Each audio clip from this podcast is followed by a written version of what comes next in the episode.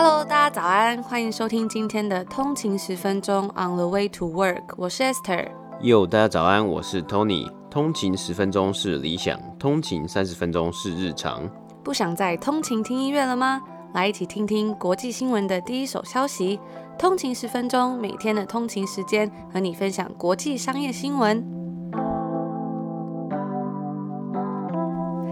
Hello，大家早安！今天是二零二一年一月四号，星期一，欢迎回来通勤十分钟。大家早安。那不知道大家在连假这几天有做了什么事吗？我看到很蛮多人都在看电影的。嗯，对啊，因为其实台湾真的很幸福，还可以进这个戏院去看电影嘛。像我们前几集也有分享到这个呃《灵魂急转弯》这部片嘛，应该还蛮多人有进戏院去观赏这个电影。那除此之外呢？大家不知道在这几天连假休息有没有好好在家里这样养精蓄锐一下？那除此之外呢？不知道大家在连假这几天有没有好好的休息、充饱了电，或者是写下自己的新年新希望？那我们就话不多说，直接进入我们的美股指数报道吧。好，那我们今天的二零二一年的第一集呢，我们就先来讲讲这个 二零二零年十二月三十一号的最后一天的股市表现呢。那这个这就是上周四十二月三十一号北美时间的道琼工业指数呢，是上涨了一百九十六点，涨幅是零点六五个百分比。来到三万零六百零六点，标普五百指数呢，S&P 五百是上涨了二十四点，涨幅是零点六四个百分比，来到三千七百五十六点。纳斯达克指数呢，则是上涨了十八点，涨幅是零点一四个百分比，来到一万两千八百八十八点。那上周四，也就是二零二零年的最后一天呢，道琼工业指数以及标普五百呢，皆站上了收盘后的历史新高。结算二零二零年呢、道琼工业指数上升了七点二个百分比，那 snp 五百呢是上涨了十六个百分比。纳斯达克指数呢，则是上涨了四十四个百分比。那根据《华尔街日报》的报道啊，如果算进二零一九年的话，S M P 五百以及纳斯达克呢，是缴出自一九九八年以及一九九九年最佳的两年表现。那一九九八年以及九九年呢，正是 Dotcom Bubble 在泡沫化之前的网络公司大爆发的这两年啦。那对于道琼工业指数来说啊，则是自二零一七年以来最佳的两年表现。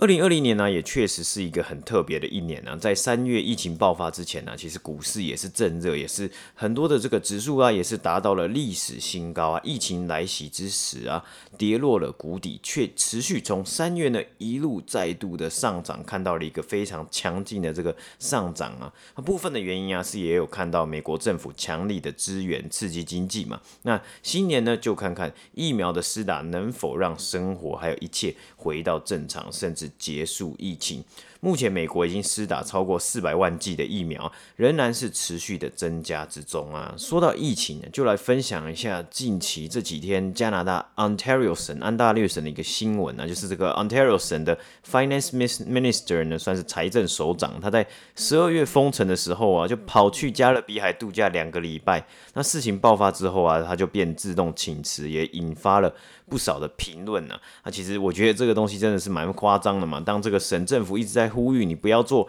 non-essential travel 的时候呢，政府官员却带头违规，观感真的是不太好。其实类似的案例啊，似乎也是层出不穷啊。但是新年新希望，还是要抱持着希望，相信疫情终究会结束的。那上周四呢，美国政府数据显示出，截止于十二月二十六日当周，首次申请失业补助人数是七十八万七千人，从前一周的八十万人也降低了一些。回顾二零二零年呢，看到许多科技股疯狂的上涨，特斯拉在二零二零年上涨了七百四十三个百分比，也公布了二零二零年全年交车数据啊。据 Elon Musk 的设定呢，五十万台也差了一点点而已，最后的数据是落在了。四十九万九千五百五十台交车数量啊，那去年总共呢是生产了五十万九千七百三十七台车啊，包括上海的工厂也开始交车嘛，而二零二零年呢第四季是总共交出了十八万零五百七十辆台车啊。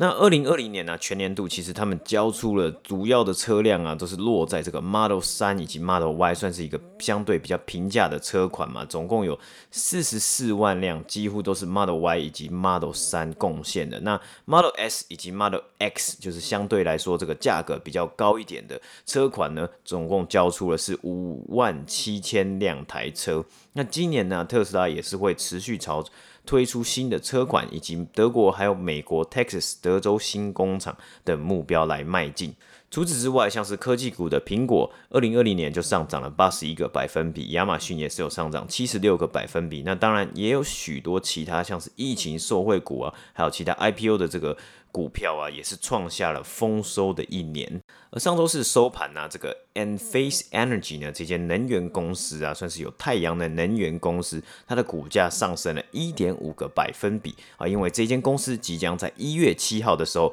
被纳入标普五百。那取而代之的是哪一间公司要离开标普五百呢？就是这个 Tiffany 也是我们去年有报道过，这个 Tiffany 它正在进行被 LVMH 收购的程序，也因此它要离开。标普五百，那这就是上周去年最后一天的这个北美三大指数播报。那我们在新的一年一样，如果大家对我们的节目有兴趣，喜欢我们的内容的话呢，也欢迎公司或厂商来我们的节目下广告哦。那今天也是我们在二零二一年的第一集，不知道大家在新年的一开始有没有想要特别关注的产业或者是什么样子的区块？像 Tony 你自己有没有什么在今年你想要研究的目标啊，或是一些产业？嗯。呃，我去年其实我还蛮常在节目上分享，我觉得这个 FinTech 就是金融科技啊等等趋势，已经是算是一个未来的趋势嘛。然后我们之前也有分享过，像是 PayPal 以及 Square 的财报。那我觉得我今年呢，想要持续在这个领域还有这个产业上面做观察，还有持续的学习，因为我觉得这个产业啊，还有这个领域真的是非常的，相对来说是非常的新啊。那其实真的是有很多地方可以去去了解，然后去看看有没有。更多更好的趋势，或是往上成长的空间。说到这个 FinTech 啊，我觉得在今年因为疫情的影响，也加速了很多创新跟研究一些新的东西，嗯、或者是让大家在没有办法有实体接触之下，要怎么透过科技，然后去带给人们更好的生活。我觉得这真的是非常有趣。像我们就有看到很多不同的产业，从传统的产业转变，结合科技到新的一个领域，像是我们之前有分享过的保险公司 Lemonade，他们就是结合了科技跟保险，然后做了一个非常棒的创新。在去年呢、我们看到了很多科技业，也看到了很多 healthcare 相关行业与科技的整合及结合，像是虚拟护理的供应商 Teladoc，还有数位健康服务公司 Livongo，他们在八月的时候达成了最终的合并协议，整场交易的金额来到了一百八十五亿美金，算是非常的庞大。让我们也有看到这个 virtual care 还有 telemedicine 整个医疗保健生态的一个转变。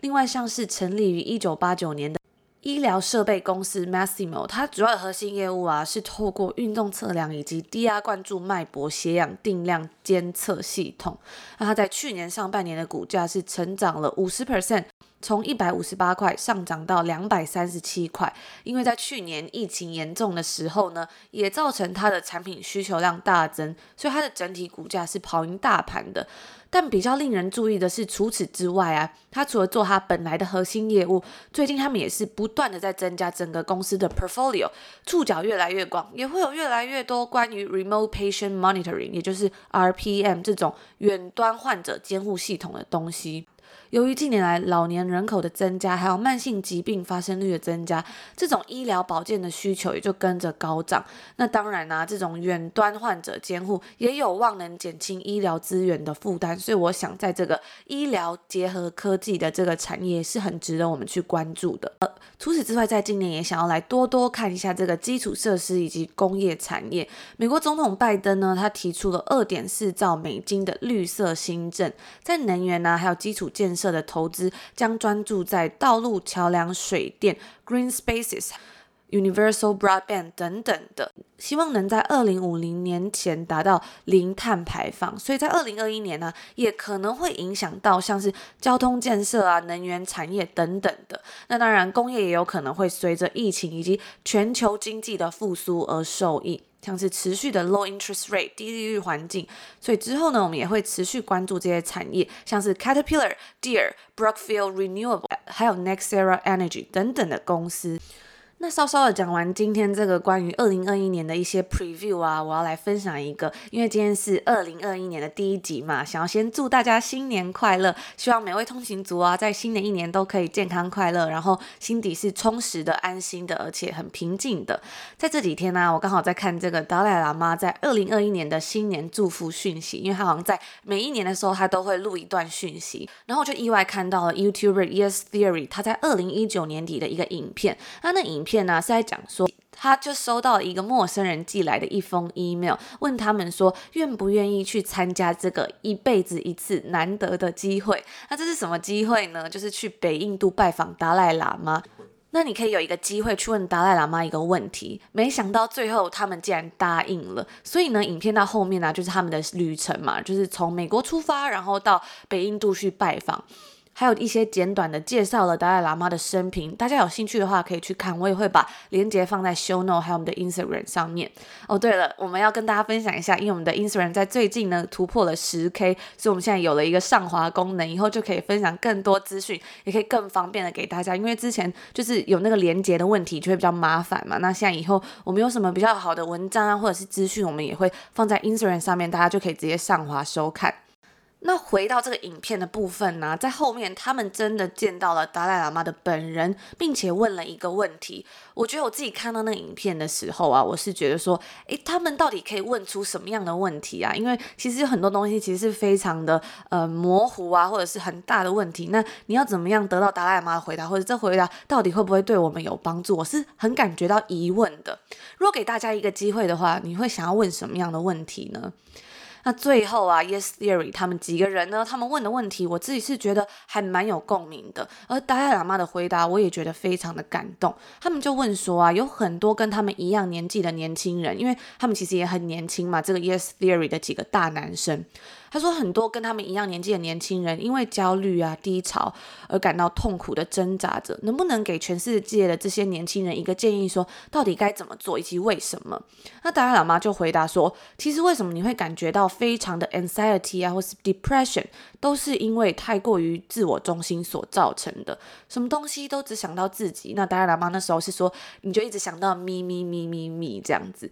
所以就会开始焦虑，开始怀疑。那最好的解药呢，你就是把自己想成一个治疗者，并且心中想到社会上的其他人。那大家其实都是一个 community。其实小时候我们不会去管到说另一个人，别人他是哪一个国家的，或是他的宗教信仰是什么，我们就可以玩在一起。那每个人呢，其实都有一样的权利去拥有一个快乐的人生。现在的教育应该要去包含一个内容，是说要怎么去处理心中有害的情绪。那在这边呢，达赖喇嘛还很幽默的跟这个 Yes Theory 的大男生说，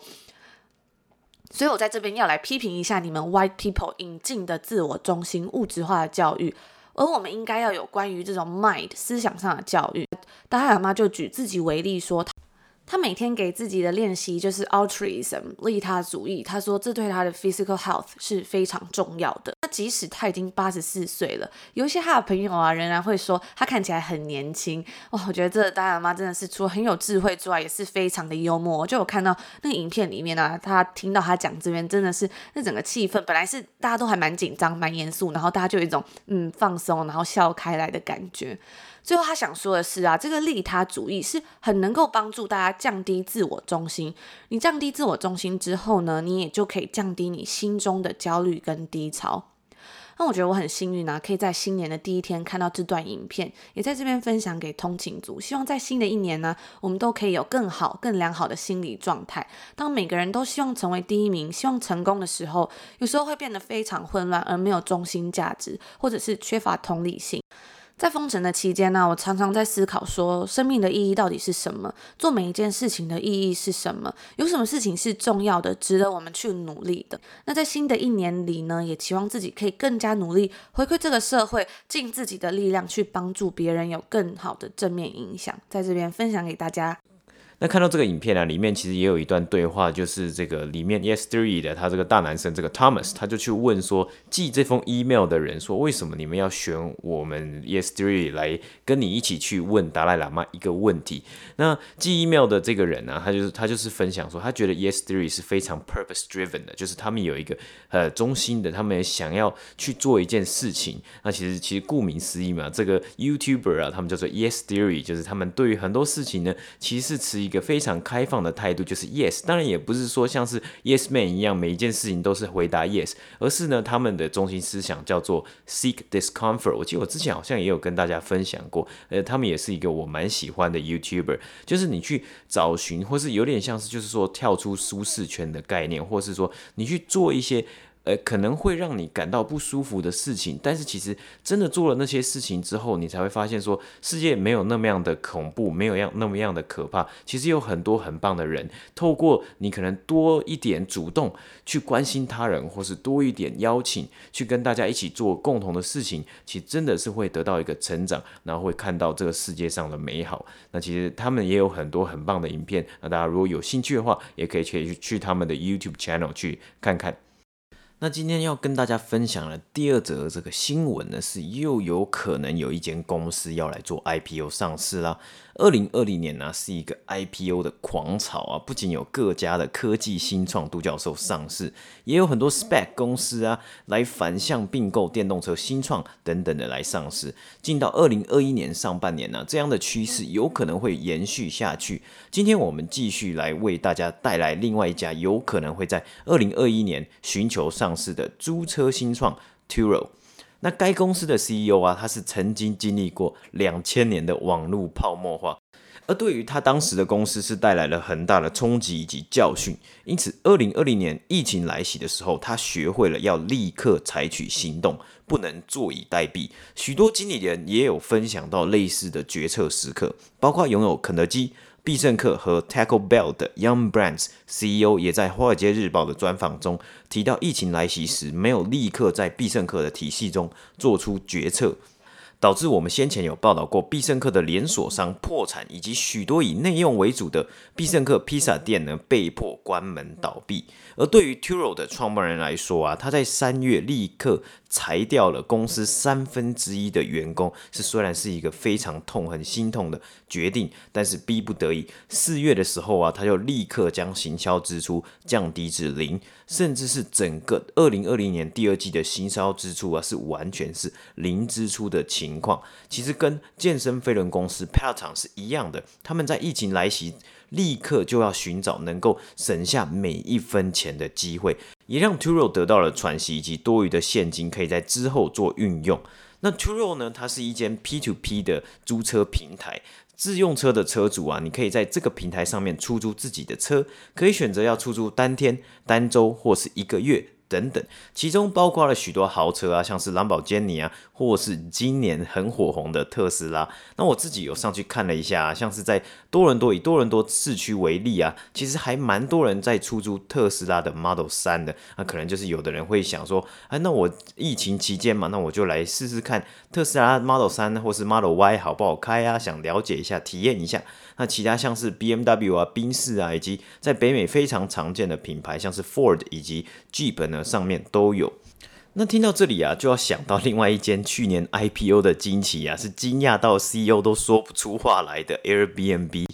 同样也是疫情初期受到了很大的打击，必须要裁员以及减少开销等等的。但在疫情进到暑假之后呢，人们无法出国旅游，但又因为待在家里太久了，需要一个 getaway，或是在家工作需要找到一个新的方向，所以就跑到了其他的小镇租个 Airbnb，一周两周在别的地方工作。而 Turo 呢，也是得到了相同的红利。出国旅游需要搭飞机，但是如果是在当地进行短程旅游呢，就是需要车子了。有人短期搬离城市去小镇寻找安静的同时，可以在当地租个车，或是有人出国的钱呢，就省下来去租个跑车开心一下。而 Turo 在从中收取手续费以及保险等其他费用，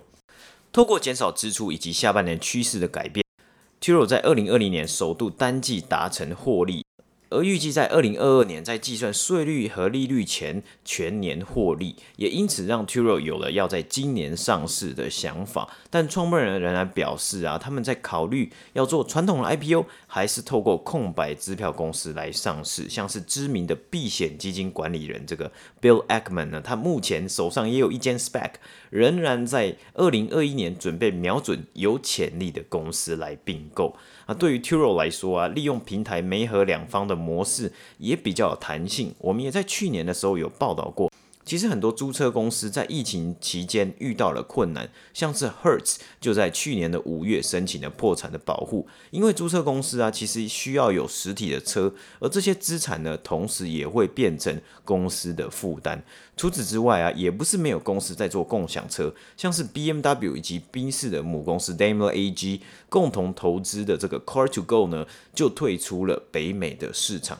先前 Car2Go 也有在温哥华营运呢，那它的特色之一啊，就是你可以用 Car2Go 就租到宾士的车管，像是 C O A 还有 GLA 的车管。那它的计费方式呢，是以分钟、小时还有以天数来计费的。但你要做共享车平台，同样的也要投注很多的资本。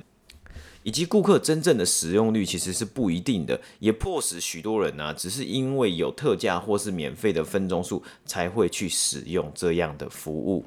Turo 表示啊，他们预计在二零二零年呢、啊，也就是去年整年会达成一亿五千三百万的营收，那这是这间十年旧金山新创的新纪录。下半年的营收啊，更是会达到九千两百万美金。比起前一年同期是成长了七个百分比，虽然没有像前几年这个惊人的成长率啊，但是在疫情之下能有这样的表现还是值得鼓励一下的。更表示啊，在利税前的这个营业亏损，在二零二零年下半年是来到了七百二十万美金，比起前一年亏损四千六百万美金也是有一定幅度的成长。那虽然二零二零年有所成长啊，但是啊，包括 Uber 还有 Lyft 也是一个非常强大的这个竞争对手，还有疫情之下，汽车产业也缴出了不错的成绩，都有机会打压到 Turo 的成长。加上如果疫情过后了，二零二零年的红利不复存在，又需要从哪里找到它的竞争优势呢？或许大家重新开始出国，或是搭飞机。这时候可能就会倾向去使用机场旁边的老牌租车公司，这也是未来要持续关注的地方啊。那当然有了这个两次几乎是灾难的大危机经验之后啊，相信这可以让这间公司面对变化更得心应手，也更能快速的找到合适的策略。那包括 Turo 其实他们也有接受我们之前介绍过美国政府的 PPP。Paycheck Protection Program，并让该公司有机会重新聘用去年初三月的时候因为疫情裁掉的部分人员。除此之外，他们全体员工其实也有因为疫情的情况啊遭到降薪。那二零二一年呢、这个年初资本市场看起来就是持续的热络之中。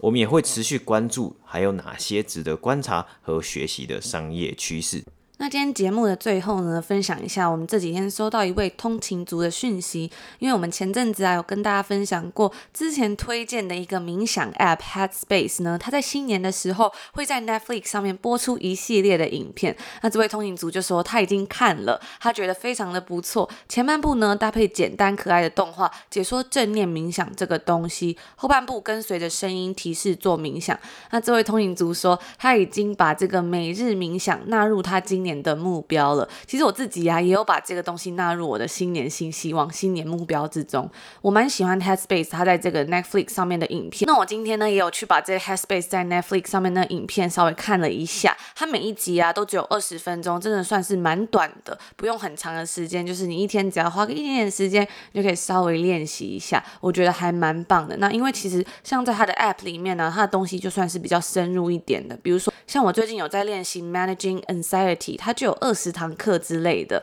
但是呢，这个短影集啊，它其实一集就是短短的，然后它挑选的东西，我觉得也是我们生活中常常会遇到的问题，也就是重点式的练习啦，更能够使用在你每天的生活里面，让你更加的平静、专注的做好当下的事情。它影片其实也不是只有教你要怎么去冥想，还有一些科学的根据以及这个创办人他自己的故事分享。他就有说到说他为什么要开始这一个旅程，因为他那时候去西。马拉雅山修行嘛。那他自己就说，因为很多时候啊，我们的生活中充满了很多刺激，还有焦虑，让我们会无所适从。他说他一开始在学的时候，他以为啊是要试图去控制他自己的想法，但他的老师就跟他讲说。你要把我们的情绪想做一台一台的车子，而我们呢是坐在路边的人，你要去观看这些车子开过去而已。但事实上啊，我们很多时候却会常常想要去追这个车子，或者是试图去改变它。但是我们应该要做的是练习去观看这些情绪，认出这些情绪，而不是身在其中。那他影片里面呢，也有解释说到，有科学家就有做实验说，发现和尚在冥想的时候，他大脑活跃的部分跟我们在健身运动的时候其实是同一个地方，能够带给我们快乐跟幸福的感受，它是更活跃的。那冥想呢，也有被证实说可以降低压力啊、焦虑与痛苦等等的，就分享给大家，也希望大家在新的一年里面，我们都可以拥有更健康的身心灵。那以上呢，就是我们今天在二零二一年第一集要跟大家分享的内容，也欢迎大家留言跟我们分享，说你在新的一年有没有什么想要特别关注的领域跟产业。那如果喜欢我们的节目的话，也千万不要忘记最重要的 CLS，Comment Like and Share，留下一个五星的评分以及你的评价，那更别忘了要分享给你的亲朋好友听，让他们在新年的时候呢，就有好的内容可以听啊。也很感谢每一位通勤族，就是有帮忙把我们的节目分享给更多人知道。最近有收到蛮多讯息，说都是自己的好朋友啊，或是家人推坑他们进来听的。嗯哼，那最重要的呢，也可以来追踪我们的 IG on the 一个底线 way to work。我们会在上面发布一些最新的消息，我们也会把直接把一些影片的连接啊，或是一些文章的连接，就放在我们的现实动态里面，大家可以直接上滑收看哦。嗯，没错。那就祝福大家有个美好的一天，我们明天见。明天见，拜拜。拜拜。